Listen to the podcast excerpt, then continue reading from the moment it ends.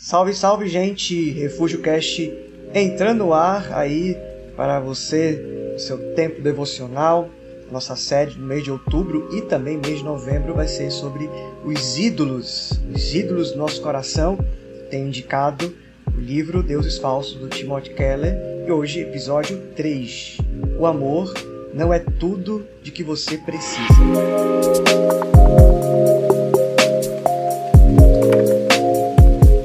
Esse anseio pelo amor verdadeiro sempre foi um assunto das canções, dos filmes.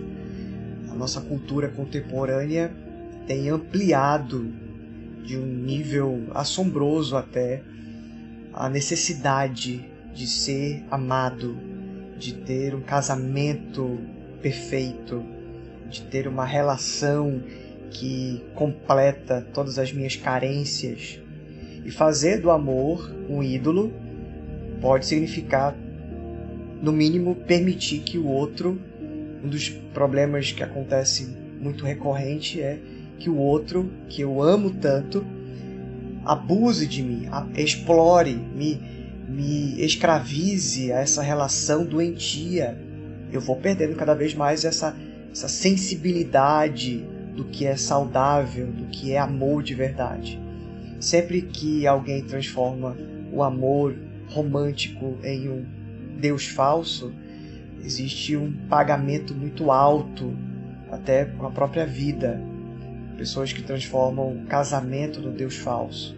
A cultura que a gente vive é cada vez mais fácil cair nesse erro de transformar o amor em um Deus. Até que você vai sendo arrastado por esse amor escravizado por esse amor, porque você aprendeu a depositar toda a sua esperança nessa felicidade imperfeita, nessa felicidade irreal. Você conhece a história de Jacó e Lia? Gênesis capítulo 29 é um exemplo disso. Antes de ler o texto, eu queria te lembrar que a relação de Jacó com seu pai era uma relação muito problemática. Por causa do favoritismo de Isaac por Isaú, o Jacó cresce nesse ambiente familiar de muita competição, de muito engano, de muita mentira, de muita amargura, de, de um, um pai que nunca uh, olha para esse filho, nunca tem atenção para esse filho. Ele cresce com essa lacuna. E aí, se você quiser conhecer mais a palavra sobre isso, a história sobre isso, dá uma olhadinha lá no capítulo 25 de Gênesis, 26, 27, é a história toda. Mas eu quero dar um foco para o capítulo 29, verso 16 em diante. Labão tinha duas filhas. A mais velha se chamava Lia e a mais nova, Raquel. Os olhos de Lia eram sem brilho, ou eram vesgos, uma possível tradução. Mas Raquel tinha bela aparência e o seu rosto era muito atraente. Visto que Jacó estava apaixonado por Raquel, disse a Labão: Trabalharei para o Senhor por sete anos se me der Raquel, sua filha mais nova, para ser minha esposa. Melhor entregá-la a você do que a qualquer outro, respondeu Labão. Fique aqui e trabalhe comigo. Então Jacó trabalhou sete anos por Raquel. Ele amava tanto que lhe pareceram apenas alguns dias. Olha só que interessante. Jacó ofereceu o salário de sete anos por ela, que em moeda da época era um preço altíssimo pelo direito de, de se casar com aquela pessoa. E o texto diz: Estes lhe pareceram poucos dias pelo muito que amava. Toda vez que a Bíblia coloca muito amava, a mesma história lá de Abraão, se você quiser voltar aí, os dois podcasts você vai ver isso. Amar demais alguém, amar uma pessoa, isso vai lhe levar para uma relação doentia, uma relação complicada. E o texto diz que quando completou esse tempo, esses sete anos de, de muito desejo, esses sete anos de muita vontade por uma mulher, por um casamento, o Jacó chega a reivindicar, pedir a sua esposa, pedir a sua mulher. A frase é bem é, sexual. Eu quero minha mulher, eu quero me unir a ela. Como se estivesse dizendo que eu estou subindo pelas paredes, eu quero agora a minha esposa para é, viver o romance, viver o sexo, viver as coisas que eu idealizei, sonhei para minha vida, como uma tábua de salvação. Se eu tiver isso, eu vou ser feliz. Qual é a razão disso? É que o Jacó tinha uma vida vazia. Ele nunca teve o amor do pai. Fazia muitos anos que ele estava longe da sua mãe. Ele tinha o desprezo do seu irmão, ou seja, ele nunca foi amado. O desejo de Jacó era ser amado. Eu quero ser visto, eu quero ser cuidado, eu quero ser valorizado. De repente ele vê a mulher mais linda do mundo na sua frente. Ele começa a pensar: se eu tiver essa mulher, finalmente alguma coisa vai dar certo na minha vida miserável e aí eu vou possuí-la, eu vou ter sexo com ela, eu vou ter ela como minha esposa e isso vai consertar tudo todos os anseios do seu coração por sentido, por afirmação, por é, felicidade se fixaram em Raquel. A gente volta para o sexo, para o romance, a fim de que ele nos dê transcendência, nos dê significado, uma busca como se aquilo tivesse um tamanho uh, infinito, né? como se essa satisfação fosse uh, resolvida. O parceiro amoroso se torna o ideal divino. Ele vai preencher o vazio da vida. Todas as necessidades espirituais emocionais agora passam a se concentrar numa só pessoa, num só indivíduo. Nossa sociedade nos convida a a continuar agindo assim, a satisfazer todas as nossas necessidades mais profundas de significado, de transcendência, que o nosso coração tem desejo e coloca tudo num romance, coloca tudo no amor. É como se dissesse: você não é ninguém até que alguém lhe ame. Cultivamos a fantasia de que se a gente encontra um parceiro de alma, um parceiro uh, amoroso, uma pessoa para dividir a vida, tudo que há de errado com a gente vai ser curado. E amante nenhum, ser humano nenhum, preste muita atenção para isso. Pessoa nenhum no mundo está qualificado para esse papel. Ninguém pode viver à altura disso. O resultado, inevitavelmente, é a amargura e a desilusão. O vazio interior de Jacó o tornou vulnerável à idolatria do amor quando ele se ofereceu para trabalhar sete anos por Raquel, quase que quatro vezes mais o preço comum de uma noiva, o dote, né? O Labão, mal, perverso, eh, ganancioso, percebeu que o sobrinho estava perdidamente alucinado de amor. Na verdade, em momento nenhum ele falou: Olha, negócio fechado, você vai trabalhar sete anos, aí eu vou te dar a Raquel. Não ele falou uma coisa meio superficial, né? É melhor dar para você do que dar para outro. Mas o Jacó queria ouvir o sim e foi a resposta que ele ouviu, que ele entendeu. Né? Como é que o Jacó pode ser tão ingênuo? Na verdade, o comportamento dele foi de um viciado. São várias as maneiras que o amor romântico pode funcionar como uma espécie de droga que nos ajuda a fugir da nossa realidade, ou negar a nossa realidade, ou anestesiar a realidade. Outro exemplo da vida é quando um homem mais velho abandona a esposa para ficar com uma mulher bem mais nova. Esse é um esforço desesperado para esconder a realidade de que ele está envelhecendo. Isso é muito comum acontecer ou um rapaz que considera uma mulher desejável apenas para levá-la para a cama. Depois ele perde o interesse e aí a, a mulher fica sendo uma mercadoria para ele se afirmar, para ele se sentir desejável, se sentir poderoso. Os nossos temores e a, a nosso vazio interior é, faz do amor ser uma droga, um amor narcótico, um modo de a gente se automedicar. Então a gente fica viciado e aí a gente começa a fazer escolhas tolas, destrutivas, imaturas. Foi o que aconteceu com Jacó. Raquel não era apenas a sua esposa, ela tinha uma expectativa no coração de Jacó de ser a sua salvadora. Ele a desejava tanto e precisava tanto dela que ouvia e, e via o que ele queria ouvir e ver. Por isso que ele ficou vulnerável ao engano do Labão.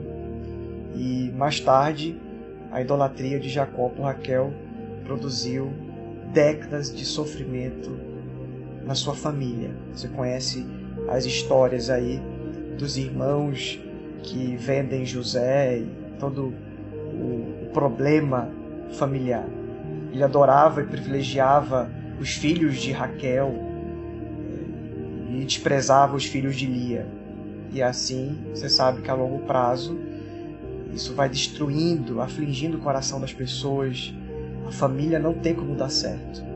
É caso é, recorrente de famílias que têm muitos filhos e você prioriza um, despreza outro, isso vai envenenando aquele universo familiar. E para ter um assassinato, para ter um, um, um problema uh, dessa dimensão de maldade, de perversidade, é, é muito mais propício. Né? Mas voltando para a história, a Lia, por outro lado, é, Jacó se concentrou em Raquel e Lia por outro lado, que era pouco atraente, começou a, a passar a vida à sombra dessa irmã, que era uma mulher totalmente deslumbrante, bonita, né?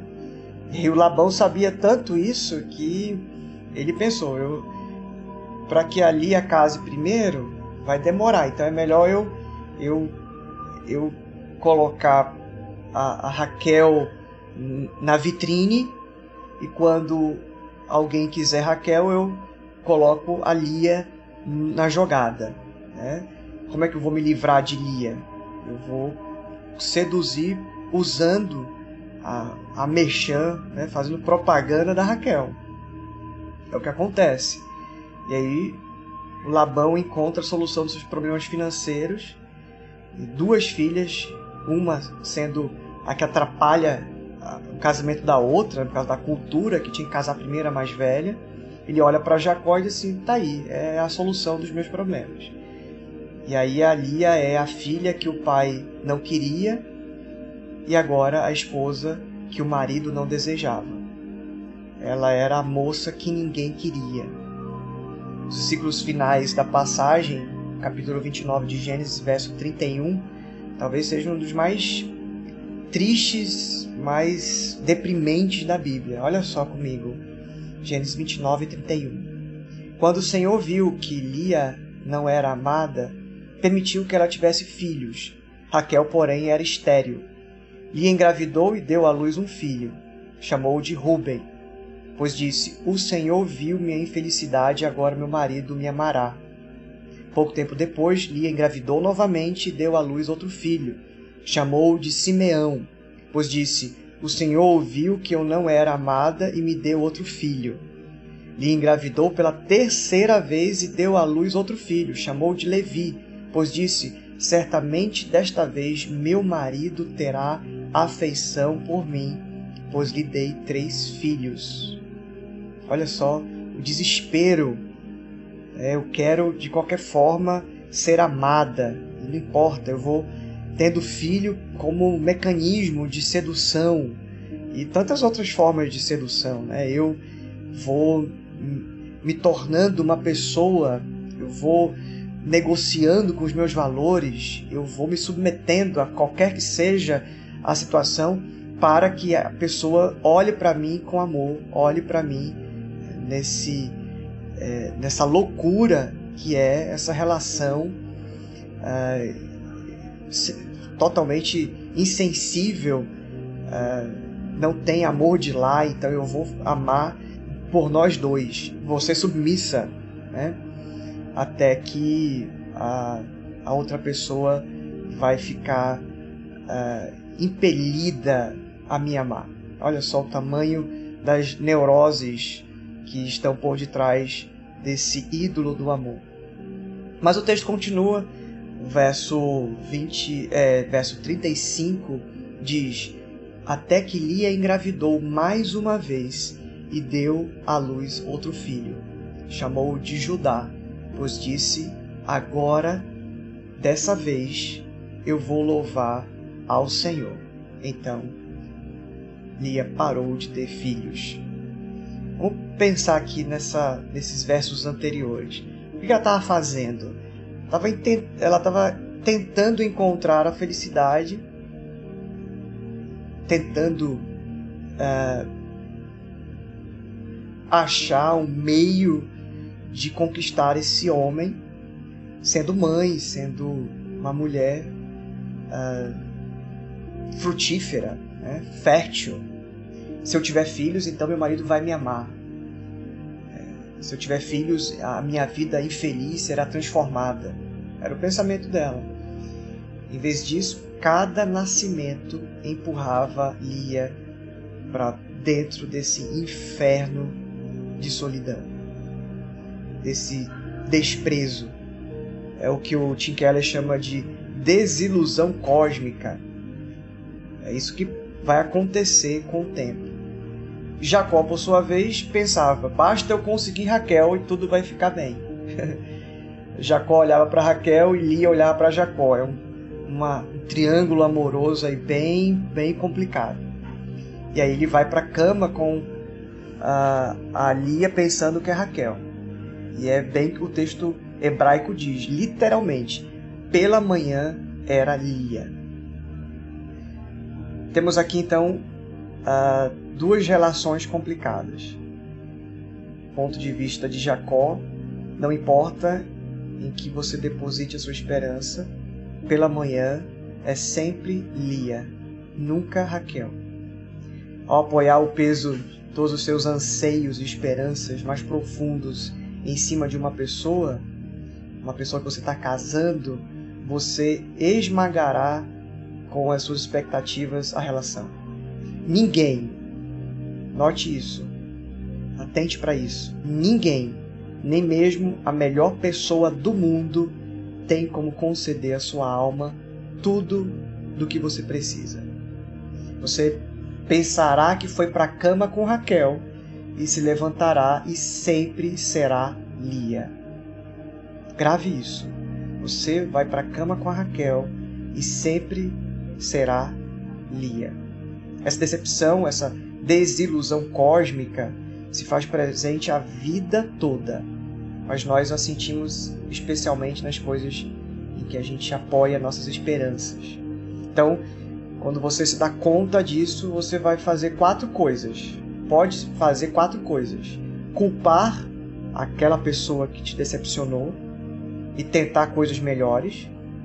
Ou então você vai se culpar e ficar se martirizando. Ou então você vai culpar o mundo e aí vai generalizar e dizer o amor não existe, não tem como ser feliz na, na relação amorosa. Ou então você vai reorientar completamente o seu foco na pessoa de Deus. Vai ori se orientar, se, se é, organizar em função do amor de Deus. Deus como o meu é, marido. Por mais que a gente idealize ou, ou idolatre um parceiro amoroso, é inevitável inevitável na relação você perceber a decadência e as imperfeições da outra pessoa. Por isso que não dá para eu me apoiar, é, me apoiar no amor é, terreno, no amor de uma pessoa que tem suas imperfeições, tem as suas decadências, tem as suas sombras. A Lia, após anos ter dado luz a filhos, ela no verso final ela, ela tem um avanço quando ela dá à luz o seu quarto filho, dá o nome de Judá, dessa vez a Lia diz: Eu vou louvar o Senhor. É aí. Esse é o, o momento que a chave vira. Foi somente quando Lia entregou o coração para o Senhor que ela teve a vida de volta. Gênesis 49, 10 diz que por meio de Judá, esse filho, né, que ela decide louvar o Senhor, que viria da descendência dele viria o rei verdadeiro, o Messias prometido, da onde vem Jesus, da tribo de Judá. A salvação veio ao mundo não pela bela Raquel, mas olha só que interessante, veio pela desprezada, pela mal amada.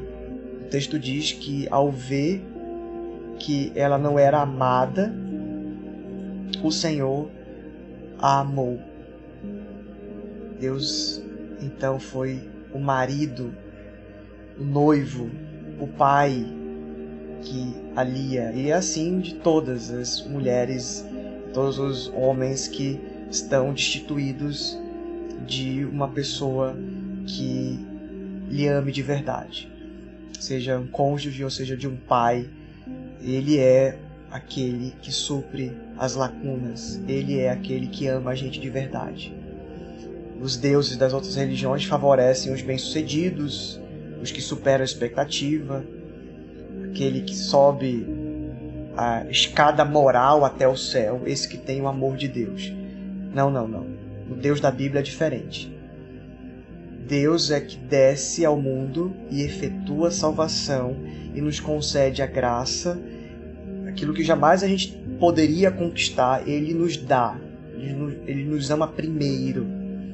E aí está o poder para a gente vencer todo tipo de idolatria. Muita gente no mundo não encontrou um parceiro romântico ou, ou precisa ouvir uh, em algum momento que é impossível eu encontrar em alguém uma pessoa que dê conta do meu vazio eterno. Só Deus pode dizer: Eu sou o seu noivo verdadeiro. Só existe amor em meus braços. Só Deus pode dizer isso. Como é que eu vou conhecer o amor de Deus com essa profundidade? Como é que eu vou ah, ter expectativas coerentes, equilibradas em relação ao meu cônjuge? E a resposta é olhando para aquele a quem a vida de Lia aponta, olhando para o filho de Lia, não o filho Judá, mas aquele último filho, né, que é o próprio Senhor Jesus. Então pare de transformar as pessoas em salvadoras. Você já tem um Salvador. Escute isso. Quando você estiver diante de alguém que queira se relacionar com você, e por mais que essa pessoa seja uma pessoa incrível, diga para você e para ela: olha, você jamais vai ser a minha vida. Só Cristo é a minha vida. Você jamais vai ser a fonte da minha alegria. Só Cristo é a fonte da minha alegria. E a minha oração é que você, nesse ponto, que essa reflexão te ajude a refletir que Jesus é tudo o que você precisa. Ele é quem você procura. Ele diz que ele colocou, Deus colocou a eternidade no nosso coração. Então é ele, é dele que você tem sede. Lembra da mulher samaritana? Você já teve cinco maridos, o que você tem agora nem é seu. Se você beber de mim, que sou a água da vida, eu sou aquele que sacia a tua sede eterna. Você nunca mais terá sede outra vez. Ele é o amor que preenche as lacunas do nosso ser. Ele é o amor que transborda os vãos da nossa existência. Ele é a bondade que te atrai com irresistível graça, como diz a música da nossa irmã Laura Sogueres. Ele sim merece receber tudo o que você é e tudo o que você tem para dar. O amor de Deus, o amor que está em Jesus, é tudo o que você precisa. Você medite nessa palavra e tenha uma semana, uma vida abençoada. Em nome de Jesus. Beijo. Tchau.